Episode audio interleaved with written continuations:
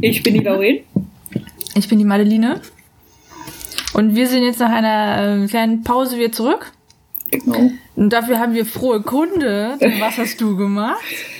Ich habe während einer Pandemie in Komplettisolation eine Masterarbeit verfasst. Yay! Yay! Inklusive geschlossener Bib und all dem anderen Spaß. Genau, inklusive ähm, nee, mein einziger menschlicher Kontakt war einmal die Woche mit meinem Betreuer zu skypen. Ah, Ja, Toll, das war großartig. Äh, Es hat mir, glaube ich, nicht geholfen. Ich habe äh, bis zur letzten Sekunde so abartig viel zu viel gehabt, ähm, dass ich alles, alles streichen musste. Aber du hast halt auch äh, ein sehr, sehr komplexes Thema gewählt. Ja, und dann wurde ich noch ermuntert, weitere komplexe Themen hinzuzufügen. Und dann hatte ich drei komplexe Themen. Und Ja. dann hatte ich die grandiose Idee, über drei Fernsehserien zu schreiben. Das waren im Endeffekt 512 Episoden, Das ist halt krass, ja.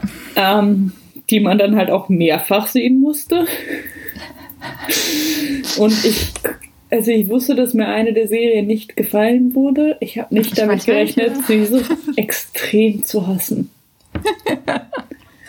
Es ist, es, oh, Ich, ich muss sagen, in deiner Arbeit, du hast so ein, zwei Sätze drin, die, die so sehr, wo du äh, äh, Elena, Elena, wie sie Ja. heißt, da mit äh, auch Sabrina vergleichst, wo so richtig rauskommt von wegen so, das ist auch einfach nicht so gut geschrieben.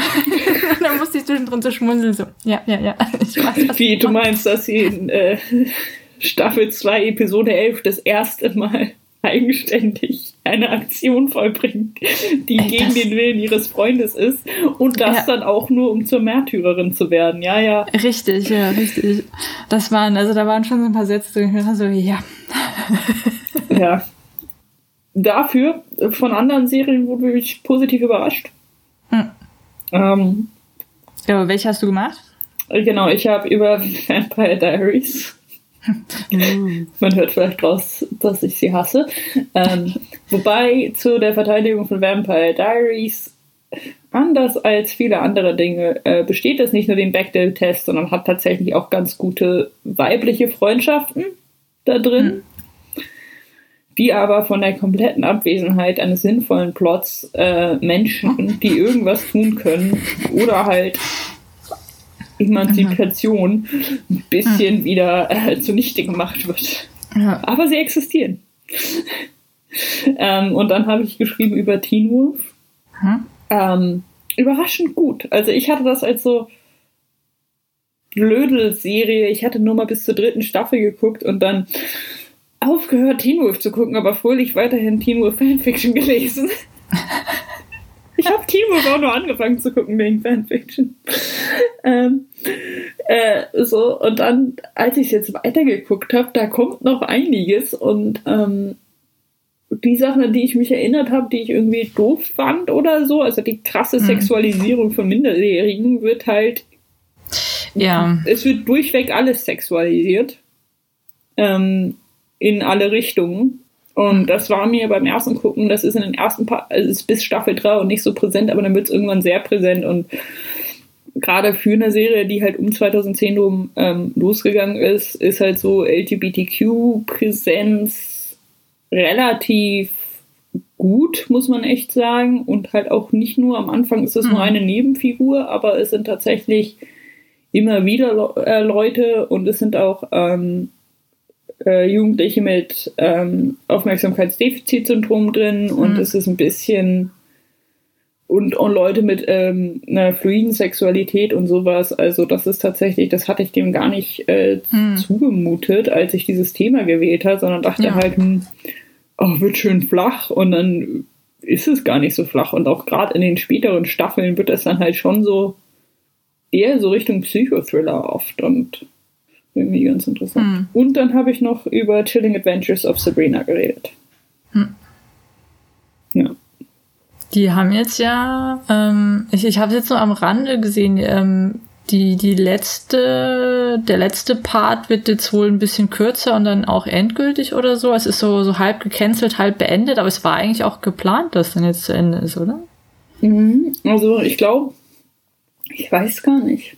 Weil da habe ich jetzt vor ein, zwei Wochen habe ich da was drüber gelesen, von wegen, ah ja, das wird jetzt übrigens ganz aufhören. Ich meine so, ja, aber ich dachte, das war auch so gedacht. Ich weiß es nicht. Ja, ja, kann ja sein, dass sie es irgendwie verkürzt haben, aber das war schon so. Also gut, es gab halt diesen einen Cliffhanger. Mhm. Aber so endlos viel mehr Stoff gibt die Prämisse halt auch nicht her. Ja, ne. Und ähm, ja, Sabrina hat halt ein paar Sachen echt ganz gut gemacht. Auch wenn, ja. wenn die Figur mit zwischendrin echt auf den Sack geht, aber das gehört halt auch dazu. Ja, ja ich glaube, so sollte sie halt auch sein. Und äh, du, du hast über eines einer meiner liebsten äh, literarischen Genres aufgeschrieben und das finde ich sehr, sehr cool eben in die aktuelle Zeit transferiert.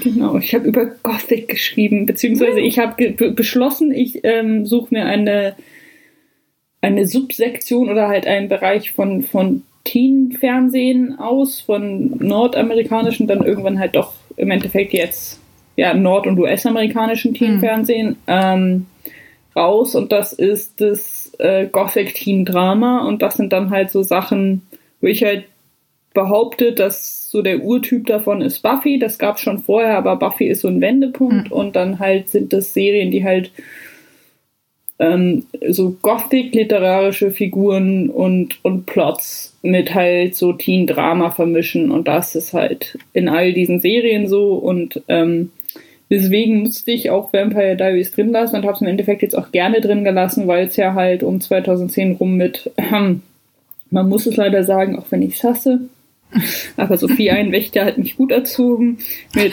Twilight. Die Figur des äh, sensiblen Schnulzvampires eine mhm. neue Popularität äh, erreicht hat, die mit Interview with the Vampire ja schon irgendwie angeschlagen wurde und dann halt damit nochmal so richtig Traktion erreicht hat und dann halt diese ganzen eine schier unendliche Reihe von halt Vampirschnulzen, hm. True Blood, all die Kacke ähm, damit halt so losgelöst wurde. Und dafür steht halt Vampire Diaries ganz gut, vor allem weil, ja. ähm, das hat mich dann auch ein bisschen überrascht, alle Probleme und Konflikte gehen auf darauf zurück, dass irgendeine ursprünglich europäische Vampirfamilie vor mehreren hunderten vor Jahren irgendeinen Familienstreit hatte. Also das ist tatsächlich ja, so, ja. dass das alles auf diesen Familienkonflikt zurückzuführen ist, was im Gothic oft so ist, also dass halt irgendwie ja. der Geist oder das, das spukende Haus, dass es immer daran liegt, dass irgendwer irgendwen vor 200 Jahren umgebracht hat. Hm. Aber es ist halt so dieses, amerikanische Gothic, man hat das Böse aus der alten Welt mit rübergebracht und mhm. irgendwie hat die Familie was Böses gemacht. Und dann habe ich mal drüber nachgedacht, welche Handlung eigentlich Menschen in Vampire oder welche Rolle Menschen in Vampire Diaries spielen und sie ist nichtig. Hm. Das fand ich eigentlich auch ganz interessant. Ja. Du hast ja auch den Abschnitt dann darüber, dass eben in europäischem äh, Gothic, also dann, wenn es eben so 18. Jahrhundert in der Literatur anfing, und dann eben der, so den ersten Film und so dazu, dass wir diese, die Looming Castles und Ruins und sowas haben. Wir haben halt eine sehr, sehr alte Geschichte, die man auch sehr, sehr gut visualisieren kann. US-Amerika hat es dann halt nicht mehr so. Und das fand ich eigentlich einen ganz interessanten Transfer, wie du dann gemeint hast, dass wir einerseits dieses lokale Heritage und so die Familiengeschichte haben. Und da fängt es dann ja bei Vampire Diaries an, ne? Die kommt ja aus irgendeiner recht alten Familie. Genau, so eine Wikinger-Familie. Genau, und die haben dann eben die europäischen Wurzeln, dass sie da dieses vererbte Trauma ja. haben. Das fand ich eigentlich auch ziemlich interessant, genau. wie das eben dann so transferiert wird auf USA. Und Vampire Diaries ist tatsächlich auch ganz gut in, ähm, es taucht auch in Sabrina auf und mhm. in Teen Wolf. Ähm, dieses, also American Gothic als Literaturwandlung ähm, entstand dann irgendwann oder, oder hat sich popularisiert als Gegenentwurf zu diesem Erfolgsnarrativ mhm. und diesem American Dream Ding. Und das ist halt ein Land, das, wie man gerade halt auch immer wieder hört und, und schwer erkennt, in seiner Geschichte durch, durch Gewalt und Zerwürfnisse mhm. geprägt mhm. ist. Und ähm, das wird in all diesen Serien auf unterschiedliche Weise thematisiert und unterschiedlich gut thematisiert. Und ob das jetzt irgendwie Hexenverbrennung, Vertreibung von äh, Ureinwohnern, mhm. Bürgerkrieg und all sowas ist oder ähm, in Teen Wolf sind es die, wie heißen die, Inter Internalisierungscamps, Inter wo sie ja. die ganzen asiatischstämmigen ja. Amerikaner eingesperrt haben, die Camps. Ja. Ähm, genau.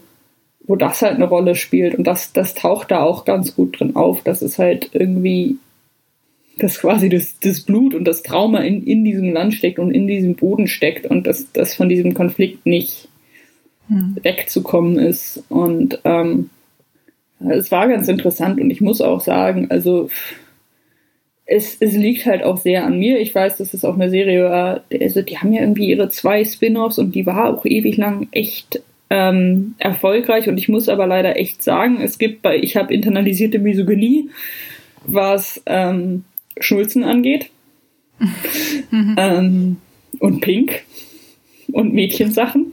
Und ich arbeite dagegen an. Und ich weiß, dass es das böse, böse Patriarchat ist und die Prägung, die ich davon mitbekommen habe. Und ja. dass nicht alles, was irgendwie eine schnulzige Teenie-Romanze ist, schlecht ist. Aber mir kommt dabei halt echt das Kotzen. Das heißt nicht, dass es schlecht ist. Das heißt nur, dass es nicht genau mein Thema ist.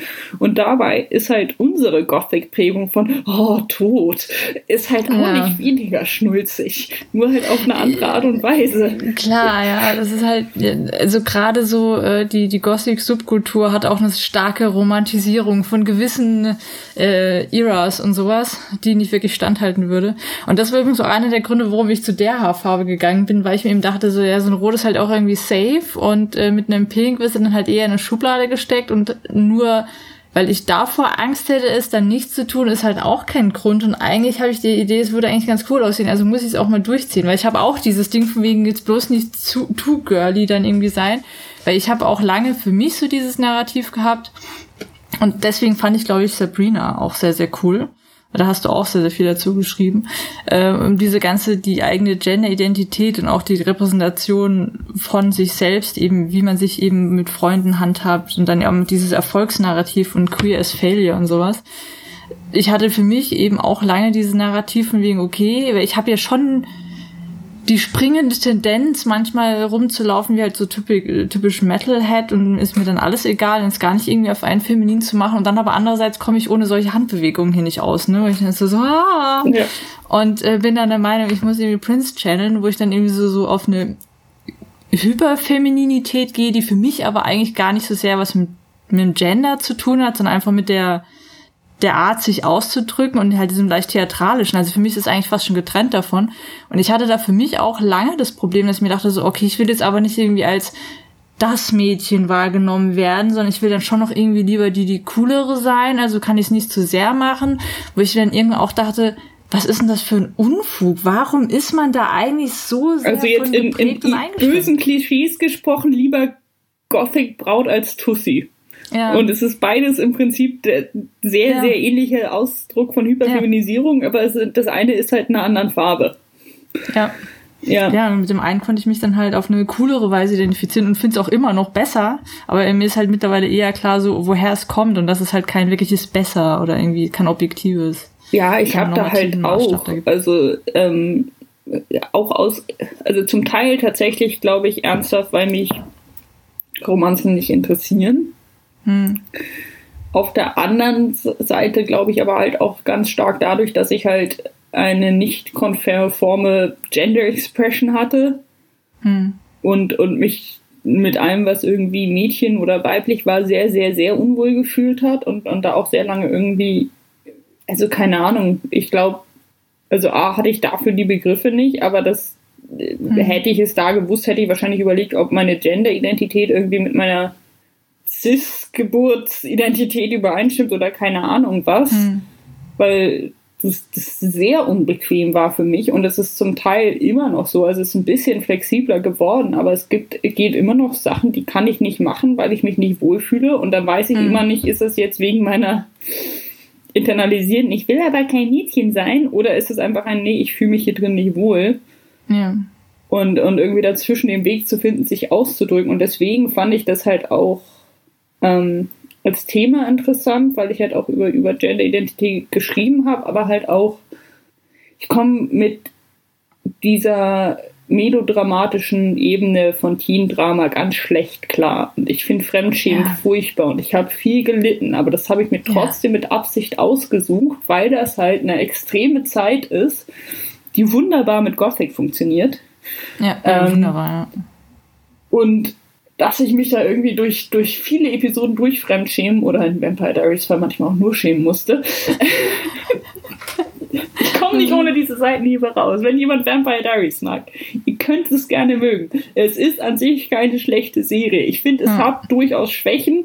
Mein Hass kommt halt überwiegend daraus, dass es mir vom Material her nicht passt. Mhm. Ähm, genau, aber ähm, dass man halt da auch durch muss und darüber hinweg muss und darüber hinaus arbeiten muss. Und ich hatte halt mhm. bei, bei meiner Bachelorarbeit, hatte ich mir ja was ausgesucht, was mir gefällt, was aber, also da habe ich ja über Mafia-Filme geschrieben, über halt amerikanische Mafia-Filme, Scorsese und so, dann auch noch über alte. Das heißt, es war, die Filme waren höchst sexistisch, xenophob und sonst mhm. irgendwas und haben in rassistischen Klischees gearbeitet, weil das halt dieses Genre so macht und gemacht hat. Ähm, und das waren halt Filme, die ich mochte, aber ich will halt inzwischen auch manchmal ein bisschen darüber hinausgehen und sagen, gut, ich mag den Film vielleicht. Das heißt nicht, dass er nicht problematisch ist und das heißt nicht, dass nicht in Filmen, die ich nicht mag oder in Serien, die ich mhm. verabscheue, nicht durchaus gutes Material ist und gerade halt, weil dieses, weil es eine Abwertung von kulturellem Material, das auf Frauen ausgerichtet ist, vor allem bei, bei so Teenie-Kultur, hm. Teenie-Mädchen, das wird ja. ja. echt abgewertet und Fangirls sind das Schlimmste und keine Ahnung was. Ja, ja, das stimmt. Und dabei ist da ultra viel kreatives Potenzial drin und auch irgendwie ja.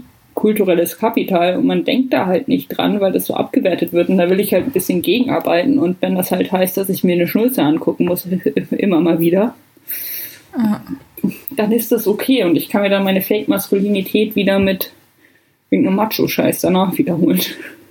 Ja, genau, aus so Material lernt man dann eben teilweise auch sehr, sehr viel.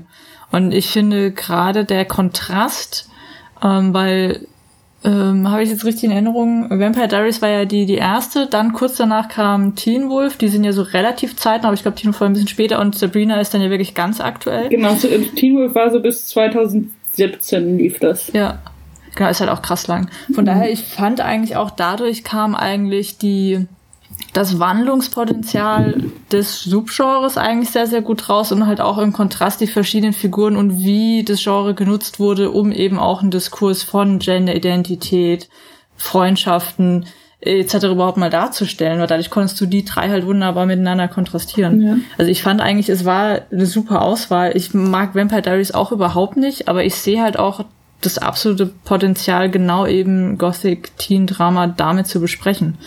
Und aus sowas lernt man dann halt teilweise auch am meisten. Ja, und lass uns nicht in diese, diese scheiß High- and Low-Culture-Sachen abfallen, machen wir ja eh nicht. Aber ja. das ist es halt so, dieses, also dass auf Fernsehwissenschaften schon mal herabgeschaut wird und dass dann das ja.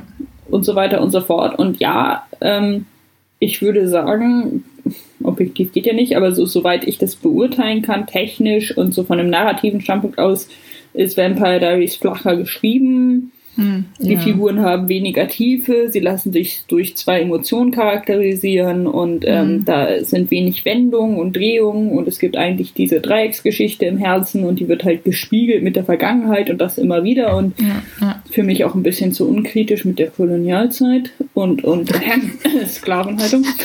ähm, hm. Aber ähm, die war wahnsinnig beliebt. Es gibt zwei Spin-offs die immer noch laufen, die immer noch wahnsinnig beliebt sind. Ja. Das, das muss, das muss mit so vielen Leuten irgendwie resoniert haben und resonieren, dass sie sich das ja. gerne angucken.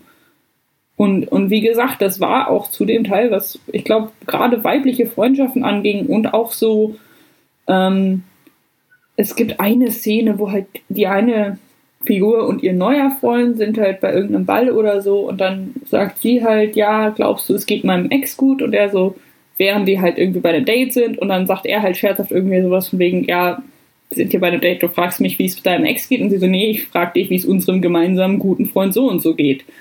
Hm. Und davon gab es so ein paar Szenen, wo es halt darum ging, dass ähm, obwohl da viel mit Romantik und Kitsch ist und dieser Dreiecksgeschichte, dass es halt durch dieses Gothic-Ding immer was Wichtigeres gibt und dass man sich dann halt mit seinen Ex-Partnern mhm. arrangieren kann und dass es halt darum geht, dass, dass Menschen einem wichtig sind und wichtig bleiben. Und in irgendwie all diesen Serien wird im Endeffekt ähm, Freundschaft bei Vampire Diaries auch ein bisschen die Liebe, aber vor allem Freundschaft als so das höchste Gut dargestellt. Mhm. Und ähm, das muss ich ehrlich gesagt sagen, ist halt was, worin ich mich sehr wiederfinde, weil hm. das für mich, also für mich sind Freundschaften so die verlässlichsten Beziehungen außerhalb der Familie, weil ich eine kleine Kitschfamilie habe. Aber so eine verlässliche Beziehung, die, die mehr Stress und Veränderung aushalten muss und aushält als, als so vieles andere. Hm. Und das finde ich ist halt hart unterrepräsentiert, weil also ja. gerade gemischgeschlechtlich ist ja. halt, es gibt jetzt halt Romance-Filme, aber das ist im Endeffekt auch nur alte Romcoms, nur dass jetzt Frauen kaum noch drin vorkommen. Oder auch bei, mhm. bei den Frauenfreundschaftsfilmen, die es jetzt äh, verstärkt gibt, wird halt auch damit gearbeitet, dass Kerle gar nicht auftauchen, weil sonst gäbe es ja, ja. Sonst, Achtung, sonst ist ja immer die Frage, ob das jetzt platonisch oder romantisch ist. Oh, oh genau, ja. Äh, das finde ich halt auch so nervig. Deswegen muss man ne? sich in der, in der Bromance muss man auch immer, entweder früher Homophobie, jetzt muss es immer lächerlich gemacht werden, damit klar ist, dass sie auf gar keinen ja. Fall romantisch sind und als Ziel ist immer irgendeine Frau zu ficken oder ja. irgendwie zur Geburt seines Kindes zu kommen oder irgendwas, nur damit klar ist, dass es ein heterosexueller Rahmen ist. Dabei mhm. braucht man das nicht. Es gibt eine wunderbar tolle Szene in Sabrina, ja. wo ähm, eine Transfigur in ihrem Geschlecht und ihrem Post-Coming-out-Geschlecht erkannt und behandelt wird und über eine homosexuelle Attraktion ja. mit einem anderen Mann redet und es ist einfach ein, ah, ich habe überlegt, ob den, den zu fragen, ob er mit mir zum Karneval gehen will. Oh, voll cool, ich finde, der sieht voll cool aus. Hm, genau. Komm, wir machen jetzt einen Plan. Und danach ja. reden wir über meine Beziehungsprobleme, aber ja. Die Tatsache, dass du gerade gesagt hast, du bist an jemand anderem interessiert, reicht als Rahmen. Ja. Ja, das muss ich sagen, fand ich einen der äh, schönsten Punkte eigentlich in deiner Arbeit, die Verhandlung von eben Freundschaften und eben auch Cross-Gender oder halt äh, Mixed-Gender-Freundschaften, weil das ist was, und das hebst du ja auch heraus, was tatsächlich immer noch ziemlich selten ist. Und da muss ich dir recht geben, ich glaube, das war mit eine der Gründe, warum ich Sabrina auch mochte und mag als Serie, nicht wegen der Hauptfigur, die, die nervt mich auch ein bisschen. Ich kann verstehen, warum sie teilweise so ist und warum sie so geschrieben ist, aber ich, ja, aber tatsächlich ist für mich auch der Grund die Freundschaften um sie herum und mit ihr und gerade eben die Freundschaft zwischen äh, Theo dann und den anderen. Und hier eben wirklich dieses Fehlen von eben auch einfach mal Mixed-Gender-Freundschaften und deren Bedeutung. Das ist ein super, super geiles Kapitel. Und es ist halt was, wo man auch äh, jetzt so anekdotisch im Alltag. Okay, meine engsten Freundschaften sind überwiegend weiblich, aber ich, ich habe und hatte gute Freundschaften mit Männern. Und es ist dann trotzdem so, dass dann immer wieder ein, ähm, ja, aber das geht doch nicht, weil kommt. Ja. So, weil die Möglichkeit einer, und, und abgesehen davon, dass das homosexuelle äh, Attraktion ja komplett negiert, ähm, mhm. ist es halt nicht so. Also das ist, ja. ich weiß nicht, und das, ich habe mich da auch ein bisschen in, in so soziologische Studien reingelesen und es ist tatsächlich so, dass wenn du versuchst oder wenn Menschen versuchen, eine Cross-Gender-Freundschaft zu beschreiben, gibt es da keine richtigen Beispiele. Das heißt, es ist immer mhm eher sie ist wie ein Geschwisterkind, ist wie hm. Hm. ein Vater-Mutter, das war tatsächlich relativ selten, ist wie one of the girls oder one of the guys, ist wie hm. irgendwas. Also es muss immer negiert werden, dass es eine sexuelle Komponente haben könnte, ja. um das zu legitimieren. Und das ist halt auch einfach irgendwie ein Beziehungsbild, das finde ich nicht mehr in die modernen Zeiten passt. Abgesehen davon, dass man ja auch durchaus mit Freunden, also mit Leuten befreundet sein kann, die man attraktiv findet. Ja, auf jeden Fall. Weil ah. Für uns wird es die Welt ganz schön einschränken. Da, äh, bitter und vor allem, also ich, ich sage es jetzt einfach mal so, wie es ist. Ich mag einfach auch schöne Menschen und jetzt auch ohne da irgendwie dann äh, sexuell Interesse zu haben, aber ich mag einfach mal schöne, interessante Menschen. Ich möchte mich einfach auch mit schönen Menschen umgeben. Ich, ich bin da so oberflächlich, ich gebe das zu. Yeah. ich habe da auch äh, Freude dran, aber ich finde es halt auch störend und das hat mir viele Freundschaften auch kaputt gemacht, wenn dann irgendwie so angenommen wurde, so heterosoziale Freundschaften müssen immer dann auch irgendwie eine, eine sexualisierte Komponente drin haben. Ich mache da so, also Freundschaft über Beziehungen, sorry, ich, ich sag das so. wenn ich da die Wahl hätte, für den Rest meines Lebens wieder, nie, nie wieder eine Beziehung zu haben, kein Problem mit. Wenn ich dafür gute Freundschaften habe, ja. Ja. Ja. Bin ich happy mit. Ja, und ich will jetzt nicht negieren, dass es nicht schwierig ist, weil ich das auch schon ein paar Mal mitgemacht habe, dass halt irgendwie eine Beziehung mit einer sexuellen Komponente auf eine platonische Beziehung wieder zurückzuholen, dass das schwierig ist. Ja. Ähm, aber ja, wie gesagt, mich, mich nervt. Und ja. das, das machen diese Teenie-Serien echt gut. Das mhm. machen alle drei echt gut. Mhm. Da helfen auch Vampire und Werwölfe und was weiß ich und größere Probleme. Und ähm, oh, hast du Teen Wolf zum Ende geguckt? Nee, ich bin nicht durchgekommen. Äh, ich habe eine, äh, ich sag's dir danach. Es gibt eine kleine Spoiler-Nachricht, die mir sehr viel Freude bereitet hat, die ich dir dann nachher sage. Also äh, ja, ich glaube, also bei, bei Teen Wolf, ähm, da kann man jetzt nicht so viel spoilern, sodass dann wirklich ganz viel verloren geht, oder? Okay, also es gibt eine Figur, die verschwindet nach der zweiten, dritten Staffel und taucht in der allerletzten Staffel wieder auf. Bist du bis zum Alpha Pack gekommen? Ja.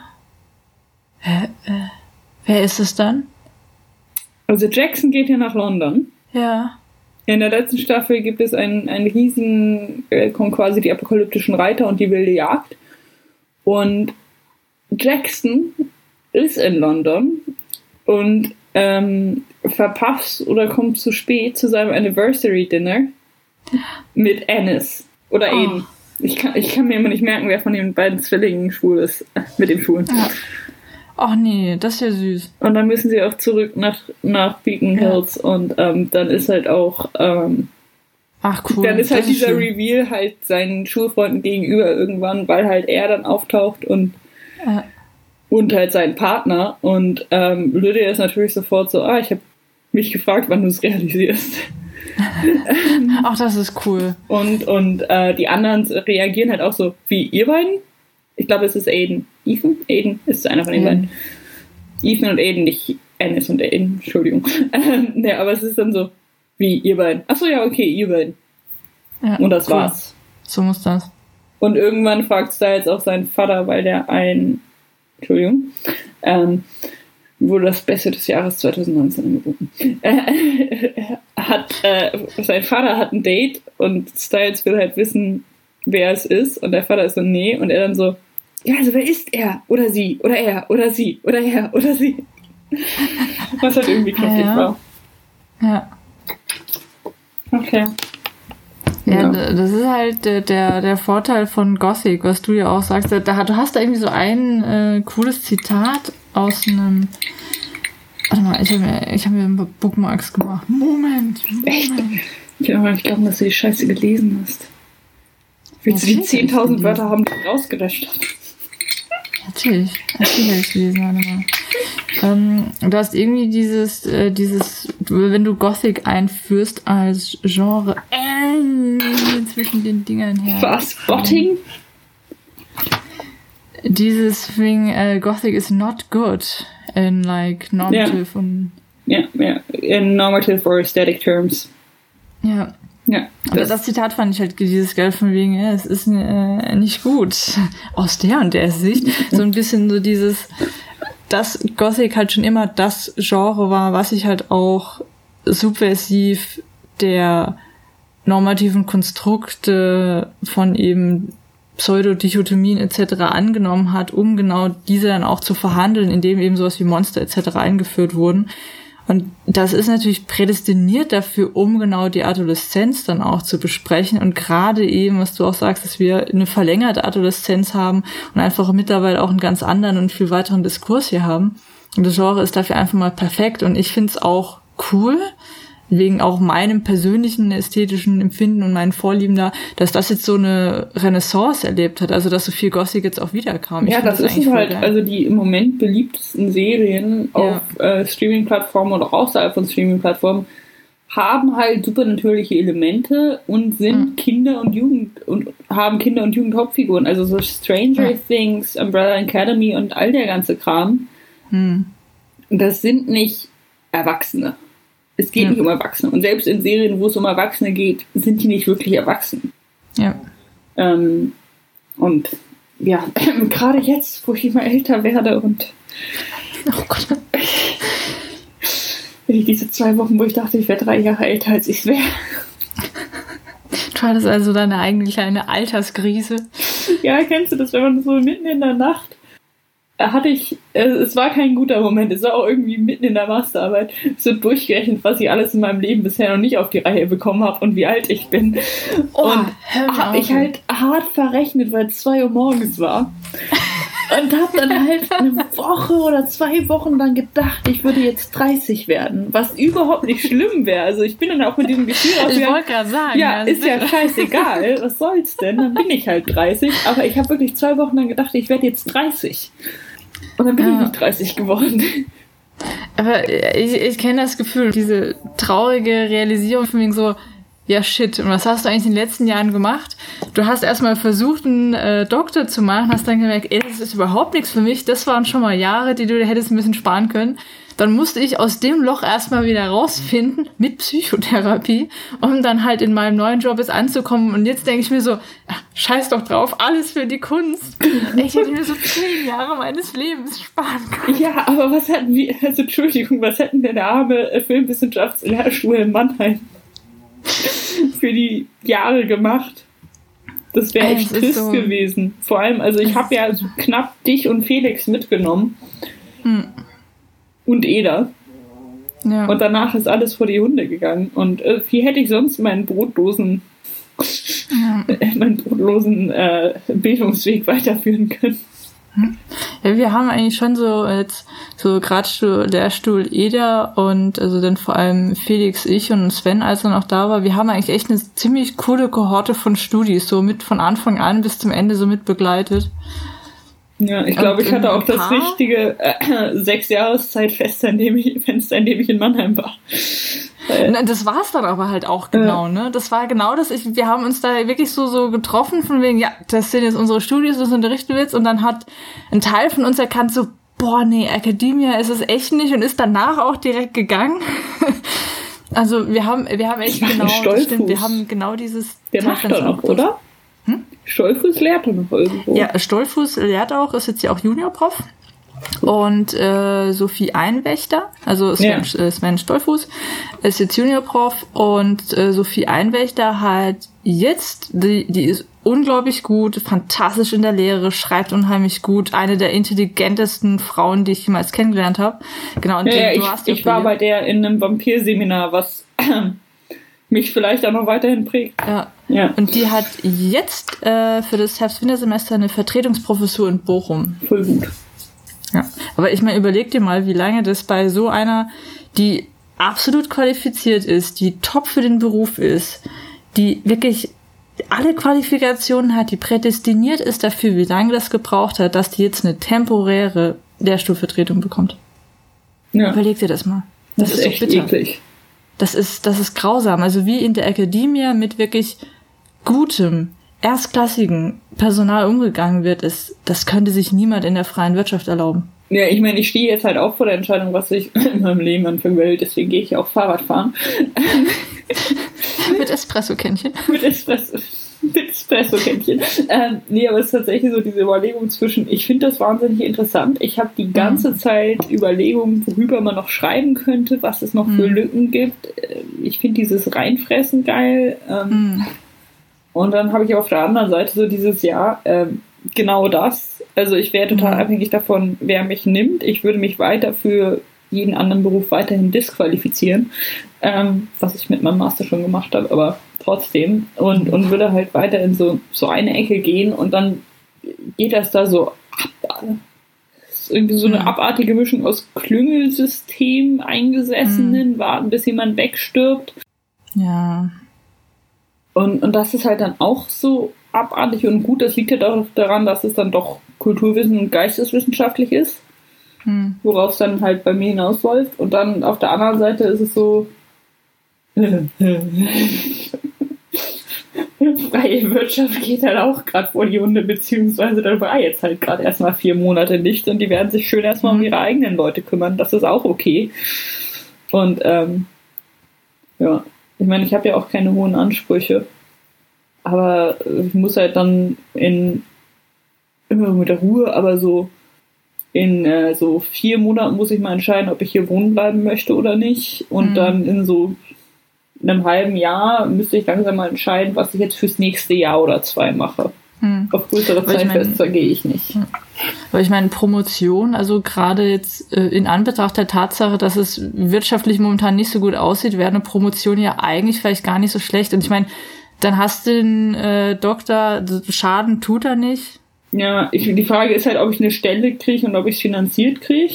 Ja. Und ich muss halt auch sagen, ähm, ich war halt am Schluss auch in echt einer komischen Phase mit meiner Masterarbeit und ich sage halt auch wirklich nicht an Prokrastination. Ich habe ja meine scheiße Arbeit akribisch erfasst mhm. und so. Ähm, es sagt mhm, einfach daran, dass ich so viel hatte und so viel rausnehmen musste und dass ich jetzt gerade auch nur sehen kann, was ich nicht reingetan habe und ein bisschen Angst mhm. habe, dass ich keine Ahnung, weil ich zu nah an der Literatur habe ich nicht zu sehr mein eigenes Ding aufgebaut. Mhm. Also eine krasse Sache und das sind halt 50 Prozent meiner Note.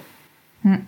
Und davon ist dann wieder abhängig, ob es Förderung gibt oder irgendwas. Und ähm, äh, mein Studiengang gibt es nächstes Jahr nicht in Dublin.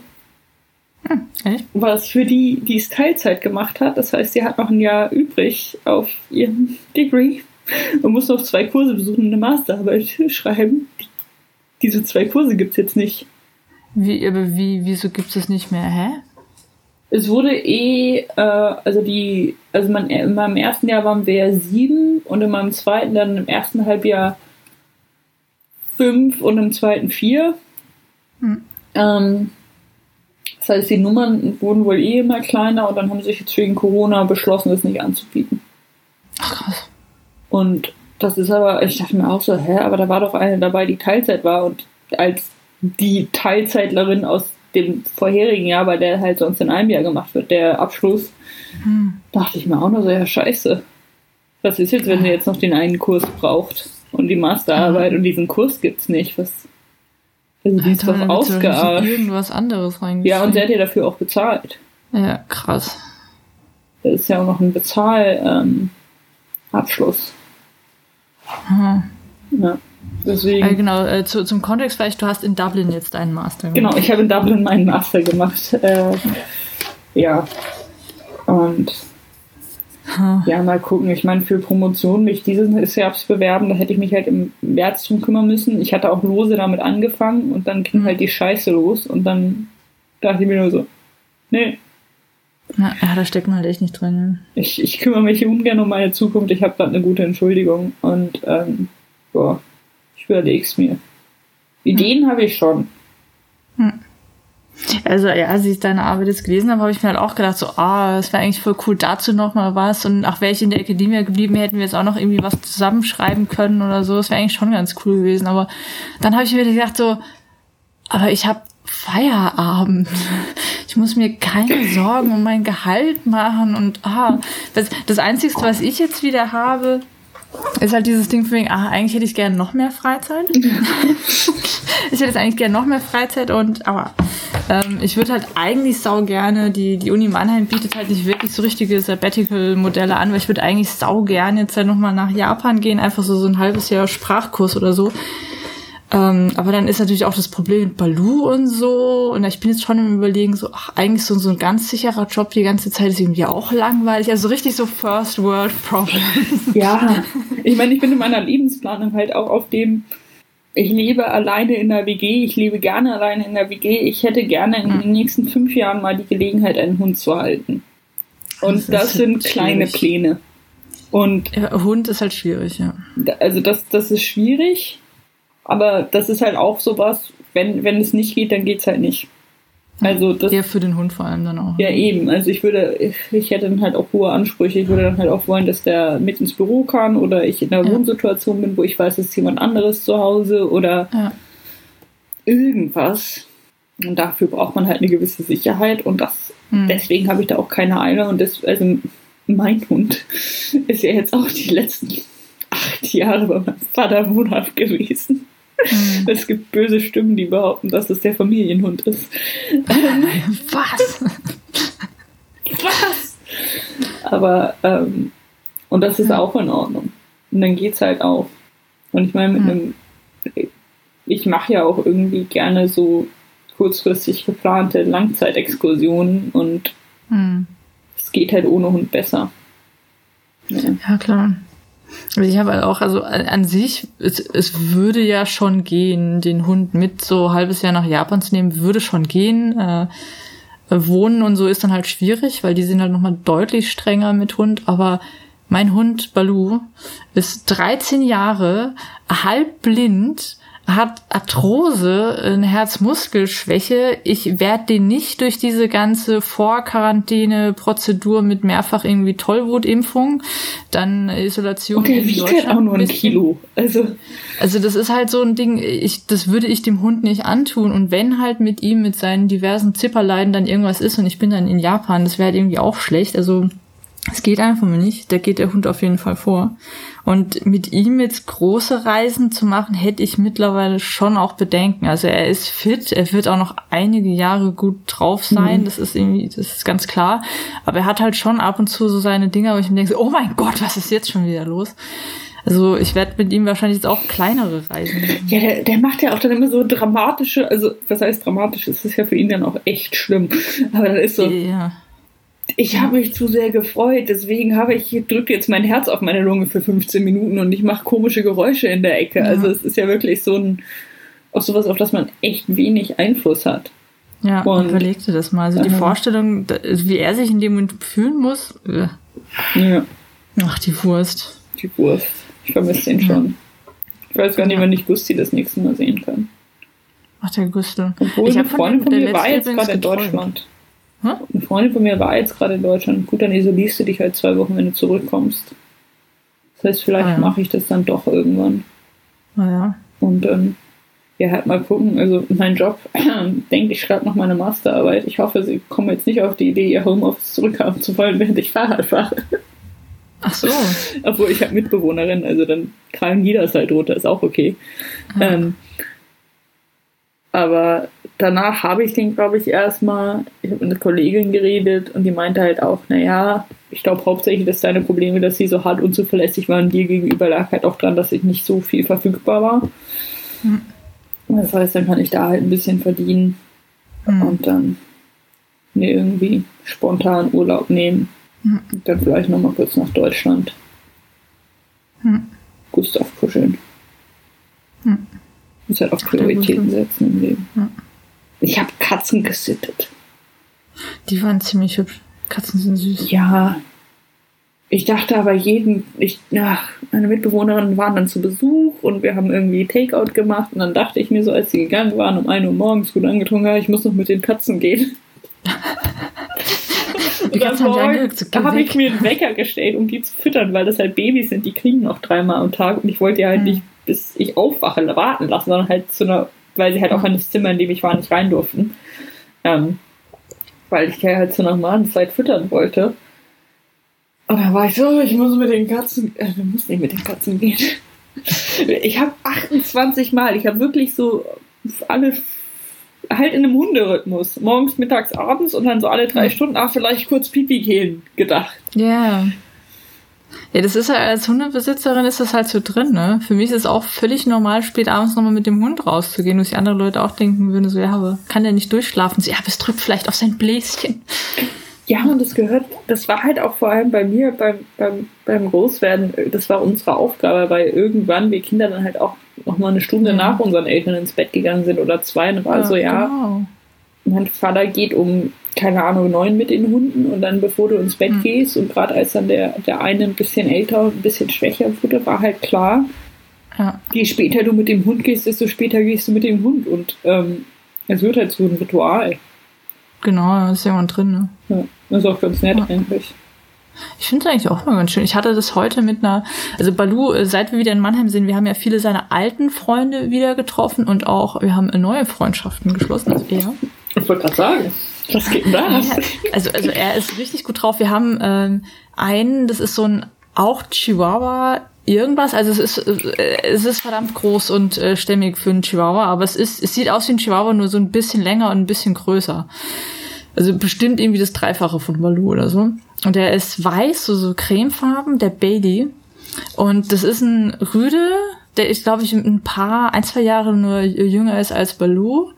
Und der ist so ähnlich drauf wie Baloo. Der läuft halt an anderen Hunden vorbei und denkt sich so, oh, Peasants. Und das war's dann. Und der ist halt eigentlich immer, der ist mit einem älteren Herrn immer morgens unterwegs, wenn wir ihn ab und zu treffen. Und da macht er einfach gar nichts. Der ignoriert Bailey Baloo einfach völlig. Und Baloo findet das halt fantastisch. Der ist immer so, oh, Mensch, lass uns so spielen. Oh, klasse, ich mag dich voll gerne. Und wir haben den letzt getroffen. Und er war an der Leine mit seiner dann wohl halt Besitzerin und äh, seiner, seiner Guardian. Und wenn er an der Leine ist, knurrt der. Baloo, also die beiden kennen sich, die kennen sich auch schon wirklich seit langer Zeit. Also die, das ist, das ist wirklich nur, weil er an der Leine ist. Und Baloo in dem Moment flippt aus. Er mochte ihn schon immer, in dem Moment war so, oh, das ist es, die Liebe meines Lebens, ich muss zu dir hin und quietscht da rum und, und Bailey steht dann irgendwann noch so da so von ihm so, oh mein Gott, versteht der nicht, was ich von ihm will? Und Balloon so, oh mein Gott, you're my kind of guy. Und ist so völlig ausgeflippt und ich stand so daneben so, oh mein Gott, ist das peinlich. Er mag halt echt Rüden, die ihn ignorieren oder ihn eher nicht mögen, aber halt ruhig dabei sind. Also nicht dieses wirklich aggressiv, sondern einfach so dieses krummelige, lass mich in Ruhe. So dieser Bear Daddy Type ein bisschen da, da ist er ausgeflippt. Und heute haben wir eine, die, ähm, die heißt Sydney. Es ist eine Hündin, aber die mag er auch, eben weil sie ihn auch komplett ignoriert. Ja. Also die ist auch so von wegen, ich habe kein Interesse an dir und lass mich in Ruhe. Baloo ist halt schon so ein Teenager, ne? Also das, das passt dann ja wieder. Baloo mag eher so den Derek Hale. Also ja.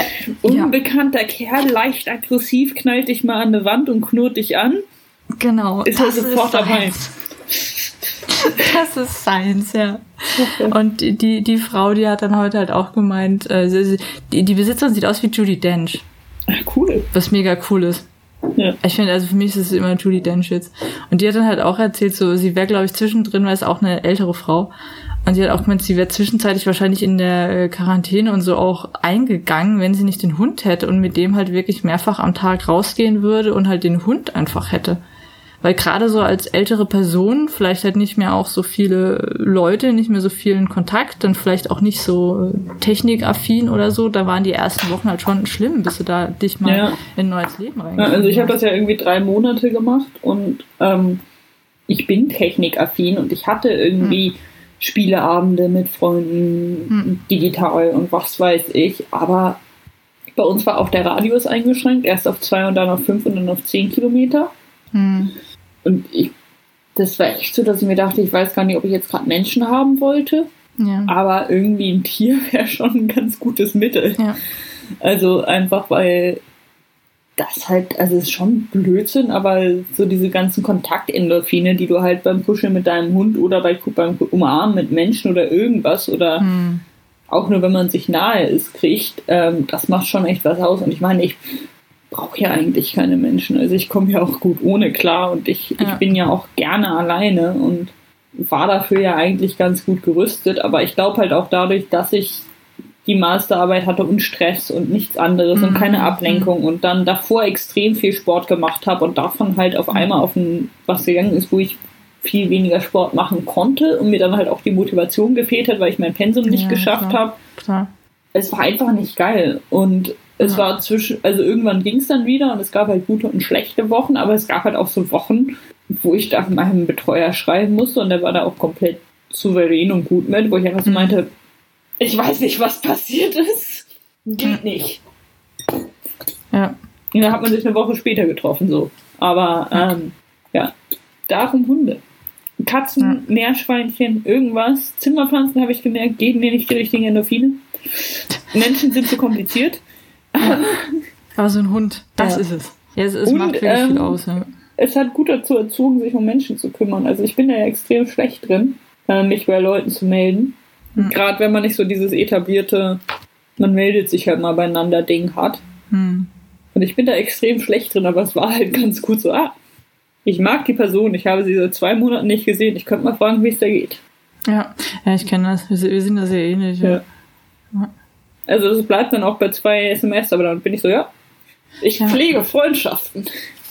Ja, ja, aber ja. Und äh, vor allem das Coole ist ja, bei den wirklich guten Freundschaften weißt du, dass es in dem Fall auch reicht und dass, wenn mehr gebraucht wird, dass dann beide Seiten auch ohne Probleme bereit sind, das dann zu geben, aber dass es in dem Moment dann halt auch gerade einfach mal reicht. Die Verbindung ist da. Ja, und natürlich ähm, täglich zeichnen. Ja. Ich habe übrigens angefangen, ähm, habe ich mir nämlich gestern gedacht, ich habe jetzt ein, ein Porträt von dir angefangen. Oh Gott. Ja.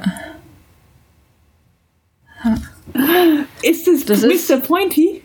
Da, genau, das ist Mr. Pointy und es ist dein ähm, von ähm, hier von den Delta äh, Quads, das Bild. Und ey, krass buff, ne? Ja, Also von den Armen, boah. Du bist super schon- definiert auf dem Bild. Das ist schon. Das war eine gute Zeit. Und da habe ich noch nicht mal Krafttraining gemacht. Du hättest mich voll im krass. Lockdown sehen müssen. Ja. Da war ich. Ja, mal gucken. Also ich habe ja wahrscheinlich dann in einem Monat die Beine des Todes. Stramme Wadeln. Stramme Wade. Genau, weil äh, was machst du jetzt? Du hast jetzt den, äh, den Master gemacht und was ist dein Plan für die nächste Zeit? Also, vor einem Jahr hatte ich diesen Plan, dass ich nach meinem Master um Irland herumfahre mit dem Fahrrad. Jetzt habe ich aber drei Monate lang mich nicht bewegen dürfen und bin nur irgendwie einmal die Woche oder alle zwei Wochen mit dem Fahrrad zum Aldi gefahren und sonst war ich halt ab und an mal laufen und habe ein bisschen meinen Farbeimer rumgehoben, aber habe halt null Ausdauer und jetzt Mhm. habe ich halt seit einem Monat habe ich so langsam mein Fahrrad immer mal wieder zum, zum Fahrradladen gebracht und wir haben eine neue Kette bekommen und neue Bremsen und, Mhm.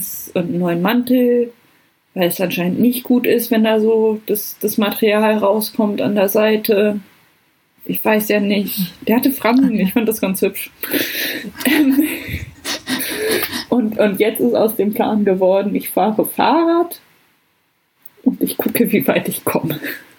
Ja, ist aber ein solider Plan, finde ich. Genau, ich und Ordnung. Nordirland lasse ich vielleicht einfach, weil es ein bisschen eine Shitshow ist.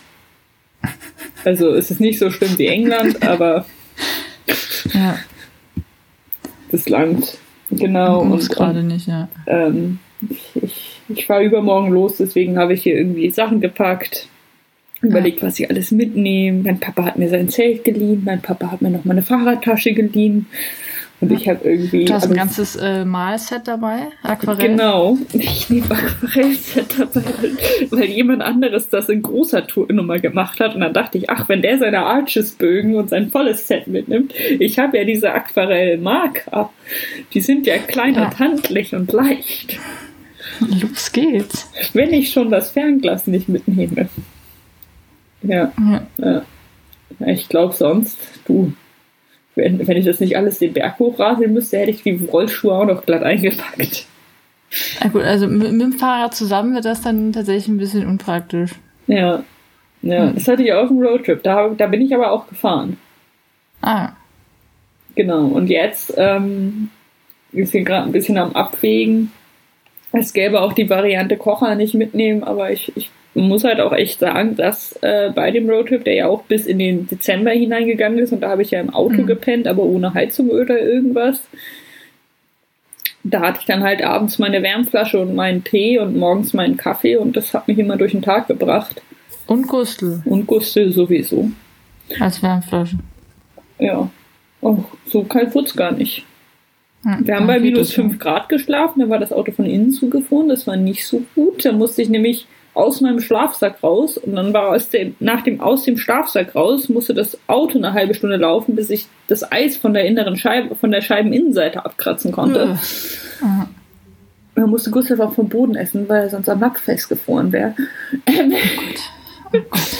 so, das war die kälteste Nacht und auch da musste ich Gustav nicht zu mir holen. Der hatte da seinen eigenen Schlafbereich, auch damit er aus dem Fenster gucken kann. Aber da bin ich in der Nacht immer wieder aufgewacht und habe neue Decken auf den Hund geworfen. Ja, klar, ist dann arg kalt, ja. Ja, ähm, aber genau. Ich nehme das halt alles mal mit und wenn das Wetter zwischendrin eklig wird, ich versuche mich ein bisschen von diesen ich muss ganz rumkommen Gedanken zu befreien Hm. und, und eher auf ein wir fahren erstmal Ding zu kommen und dann gucke ich, wie weit ich komme. Aber ähm, Ja.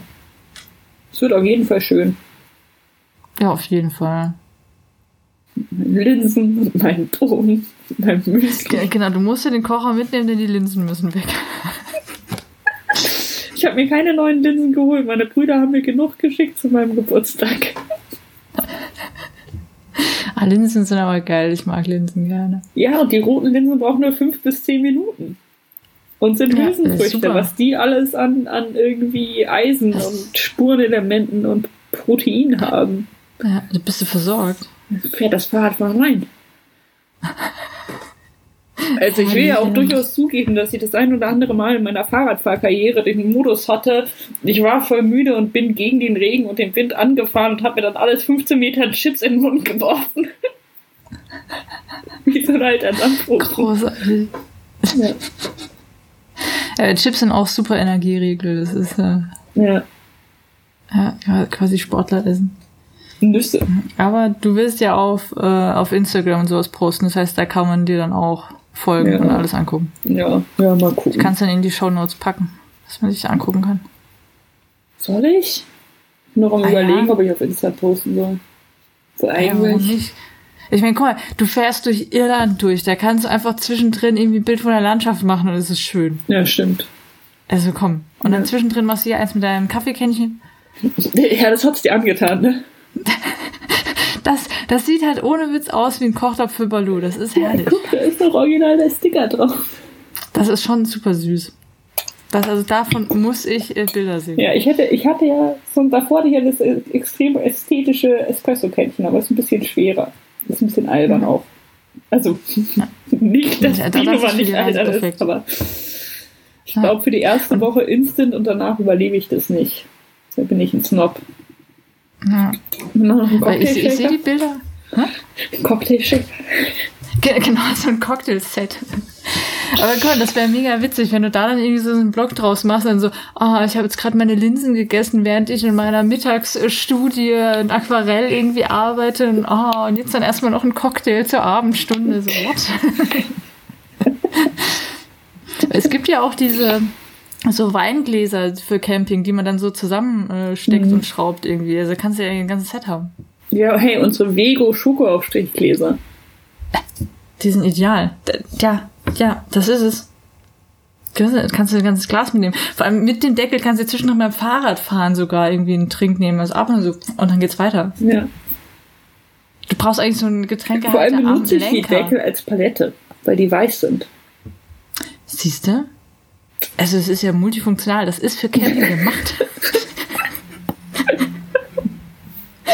Ja, das Fernglas ist nicht mitgenommen, aber dafür der Rum und der Control und die Bitters und dieses nette Limetten noch.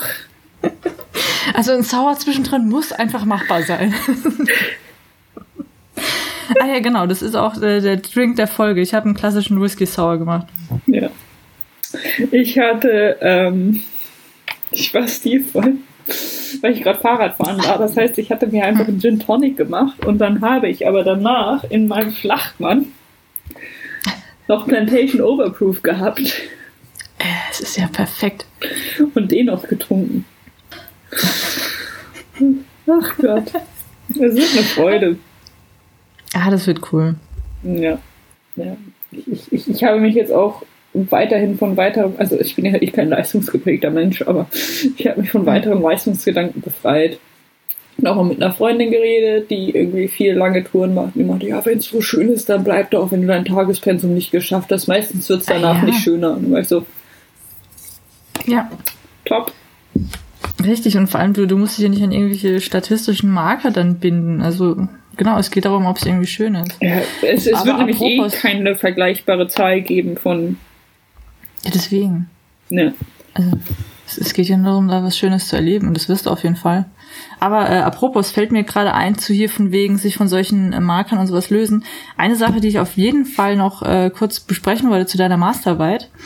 Äh, du hast nämlich auch ähm, hier die eine der Thesen aus Queer as Failure reingenommen. Queer of Failure, ja. Ja, und das, das finde ich auch unglaublich interessant und super spannend. Genau, das ist ähm, Jack Judith Halberstam, ähm, der als die ähm, Ja. zu, zu äh, Female Masculinities geschrieben hat, also zur nicht konformen äh, Gender Expression ganz viel und dann auch ähm, äh, als Trans rausgekommen ist und äh, jetzt halt Jack Halberstam ist, häufig, also ich habe es als Jack Judith zitiert, weil die Veröffentlichungen wegen irgendwie Fortführung von Wissenschaftsnamen noch unter Judith Halberstam oft sind und hm. ich das alles ein bisschen Aha. diffus und kacke fand und jetzt nicht einer äh, Transperson ihren alten Namen aufdrücken wollte, aber andererseits hm. wurde es halt unter Judith veröffentlicht und dann war ich ein bisschen so. Ja. Dann habe ich wohl gesehen, dass jemand beide Namen genommen hat mit dem richtigen oder dem aktuellen Namen zuerst. Das fand ich gut. Und zwar geht es darum, das fand ich total spannend, dass ähm, die, ähm, es, also es gibt eine Frau Ber Berland, Lauren Berland, die hat auch dazu geschrieben, dass dieser Optimismusgedanke in Amerika, das heißt Cruel Optimism, das Buch, ähm, diese, diese wahnsinnige Leistungsforderung nicht erfüllbar ist, nicht realistisch ist mhm. und dass das daran, dass das immer noch das, das vorwiegende Narrativ ist, dass daran ganz viele Leute kaputt gehen. Mhm. Das war so die eine Seite und die andere Seite ist halt bei Halberstam, dass es ähm, dass die meisten Marker von Erfolg halt heteronormative Kapitalismus-Scheiße sind und dass es halt darum geht, ein Kind, ein Haus, ein Apfelbaum und einen fetten Benz und dass es mhm. ähm, für nicht normative Identitäten zum einen nicht erreichbar und nicht erfüllbar ist und zum zweiten nicht erstrebenswert. Und das war ein bisschen meine, meine Grundthese auch, dass halt mhm. ähm, diese, diese Teen-Serien sich durchaus bewusst sind, was jetzt normative Maskulinität ist und Machotum und warum das jetzt cool sein sollte aber dass es für die nicht erstrebenswert ist und dass, dass, dass ihnen dieser, hm. aha, ich will unbedingt wohin Ding fehlt, weil es halt nicht ist, ah, ich will unbedingt kein Teenager mehr sein, weil wenn ich aus der Schule rauskomme, ist die Welt toll und ich bin erwachsen und habe Kohle, sondern sie wissen halt auch, hm. nee, wenn ich da rauskomme, dann studiere ich wahrscheinlich erst, dann muss ich mich weiter zurechtfinden und im Idealfall regularisiert sich das dann bis Mitte 30 und das heißt, dann sind es aber immer noch 20 Jahre, bis ich mir irgendwas leisten kann oder bis ich irgendwie mhm. an diese, diese Erfolgsmarker rankomme, die mir von älteren Generationen vorgeschrieben und vorgelebt wurden. Und ähm, dass gerade in der, der, der in queeren Identitäten die Verneinung dieser Ideale, das, das bewusste Versagen, dass es auch eine Form der, des Protests ist. Also ja. auch zum Beispiel bei ähm, in der lesbischen Kultur ist es dann halt das Butch-Sein. Ich bin bewusst nicht hübsch, ich bin bewusst nicht weiblich, ich bin bewusst nicht mit dem konform, was du als Frau verstehst. Mhm. Weil ich das verachte, worauf du das aufbaust. Denn das hast du halt, äh, finde ich, sehr, sehr cool gezeigt, dass du das mit reingenommen hast, dann halt auch wieder die Verbindung zum Gothic gebracht hast, dass hier eben auch das Outsidertum und quasi äh, Minoritäten da dann eben reinkommen und dass das hier mit dem, äh, mit dem, mit der Gothic-Ästhetik und der Subversion hier dann verhandelt wird. Das fand ich super, super spannend. Ja. Das war sehr, sehr cool. Das ist auch ein wahnsinnig geiles Buch von, von Halberstam und so und, und das ja. war halt auch sowas, wo ich mir so dachte, ja, verdammt. Und vor allem, ja. Also dieses Buch geht von allem, von schwulen Nazis bis zu wie Pixar-Filme antikapitalistische Glorifizierung von Versagen ist und sich irgendwie während das, das, das Hauptnarrativ weiterhin irgendeine kleine fröhliche amerikanische Geschichte ist, wie viel subversiver Shit da drin ist und wie, wie sehr sich das ja. dann auch, auch gegen dieses dominante System von, von Werten, die einem vorgeschrieben werden, richtet. Und das ist halt was, woran man sich, finde ich, sehr wiederfindet. Hm. Also, keine Ahnung, wenn mir halt meine Oma wieder mal sagt, wenn ich jetzt nicht bald wenn ich jetzt nicht bald mein Leben auf die Reihe kriege, dann kriegt jemand anderes das Rosenthal-Geschirr und ich schaue sie nur an und denke mir so, ja, aber wo ist die Drogen da drin? Warum sollte ich Teller wollen, von denen ich nicht essen kann? Ja. Ja, das, äh, das ist aber ja. Das fand ich aber sehr, sehr interessant. Und das Buch werden wir auf jeden Fall auch in die Show Description reinnehmen, ja. weil das ist, glaube ich, ein sehr, sehr guter Read. Und das ist was, was mir in letzter Zeit vermehrt aufgefallen ist, dass es auch offen, vor allem in TV-Serien gesagt wird. Also eine der, der Sachen, wo ich es am prägnantesten fand, weil ich mich mit der Figur auch durchaus sehr, sehr krass identifizieren kann. Natürlich, das war mir dann persönlich auch nahe. Jetzt klinge ich wie so ein typischer Internet-Reddit-Troll oder so. Also wie, oh, I'm in such a bad place at the moment. Auf gar keinen Fall. Der war da in äh, Bojack Horseman. Mhm. In einer insgesamt un, un, un, un, unglaublich geil geschriebenen Serie. In einer der besten Serien in den letzten Jahren wo eben die Figur des Todd äh, dann auch zu seinem Vater sagt, von wegen, ja, ich, ich musste mich lange davon befreien, als Failure gesehen zu werden. I'm not a failure. Nur weil ich eben diesen ganzen typischen Ideen von wegen, ich muss irgendwie ein erfolgreicher Geschäftsmann sein, etc. nicht entspreche und auch gar nicht entsprechen will. Ich bin glücklich. Ich bin kein Failure.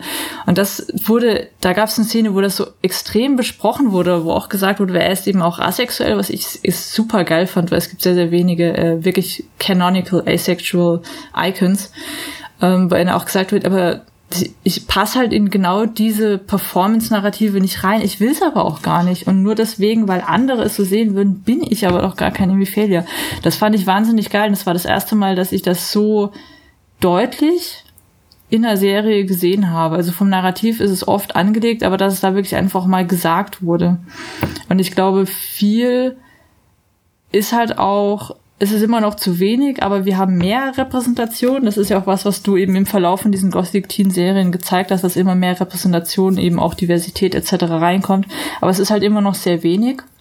Und genau diese Abwertung von eben sowas wie Vampire Diaries, von wegen, ah ja, hier für ein weibliches Publikum Schnulzending gemacht, kommt halt eben auch daher, dass wir dieses typische weiße heterosexueller Mann als Ausgangspunkt einer universalen Erzählung so lange vorgesetzt bekommen haben. Und ich finde es immer den Wahnsinn, weil auch bei Leuten, wo ich dachte, ihr solltet eigentlich aufgeklärt und offener sein, kommt irgendwann immer dieses Ding von, äh, was ist so ein Film für Frauen? Äh, ich mag The Crow nicht, weil das ist so, ein typischer 90 Krufti Tussi Film. Weil ich mir auch dachte so, what the fuck? Wenn man nicht weiß, heterosexuell Mann ist, dann ist man damit aufgewachsen, dass man automatisch diesen Transfer machen muss, von wegen deren Geschichte ist automatisch die universale Geschichte und ich muss das jetzt irgendwie auf mich halbwegs übertragen oder für mich daran was finden, weil es für mich irgendwie kein Narrativ gibt. Und dann kriegen dies aber nicht mal eine Minute hin, sich für einen Film hinzusetzen und einfach mal zu akzeptieren, dass sie vielleicht nicht gerade die Protagonisten sind. Es nervt mich so unglaublich. Und das weicht erst zu langsam auf und erst damit kommen eben auch so alternative Erfolgsgeschichten und dass es eben nicht immer genau dieses White Picket Fans etc. dann sein muss und der Mann ist erfolgreich und kann dann irgendwie seine Familie unterstützen oder was weiß ich und hat nebendran seine Affäre, dass das nicht mehr das ultimative Narrativ ist, fängt halt erst so langsam an, aber halt auch so selten. Genau, und, und ich glaube halt auch, dass es damit zusammenhängt, dass es halt früher dieses stabilisierende Ding gab, von wegen, du hattest einen festen Lebensweg und dann warst du mhm. erwachsen und dann waren Sachen sicher. Und, und so ja. diese, diese, diese Zeit des Umschwungs und der großen Emotionen und des, was bin ich eigentlich für eine Person und wer will ich eigentlich sein, war halt wirklich so das Teenie-Alter. Und mhm. hat sich dann so in den frühen Zwanzigern gerichtet. Und das ist halt in keinster Weise mehr der Fall. Das geht jetzt noch gut in die, also gut bis die Ende 20er und auch später rein. Und das hängt auch damit zusammen, ja. dass Leute immer später heiraten dass Ausbildungen länger sind und aber auch damit, dass du halt jetzt nicht mit 25 einen Job annimmst, in dem du 30 Jahre arbeitest. Genau, wir haben diese versprochene Sicherheit. Genau, und ich meine, gut, ich finde den Gedanken furchtbar, aber ich finde den Gedanken halt auch deswegen furchtbar, weil es für mich nie eine Möglichkeit sein wird und ich habe halt auch ja. mehr oder weniger bewusst Geistessozial- und Kulturwissenschaften studiert mhm. und, und gehe da immer weiter in eine Ecke, die mich immer, immer weniger einstellbar macht. Aber das ist halt auch so dieses, ähm, dass es diesen stabilen, zeitlich festgesetzten Endpunkt von jetzt bist du erwachsen gibt's nicht mehr, sondern das wird sich immer, das entwickelt sich immer anders.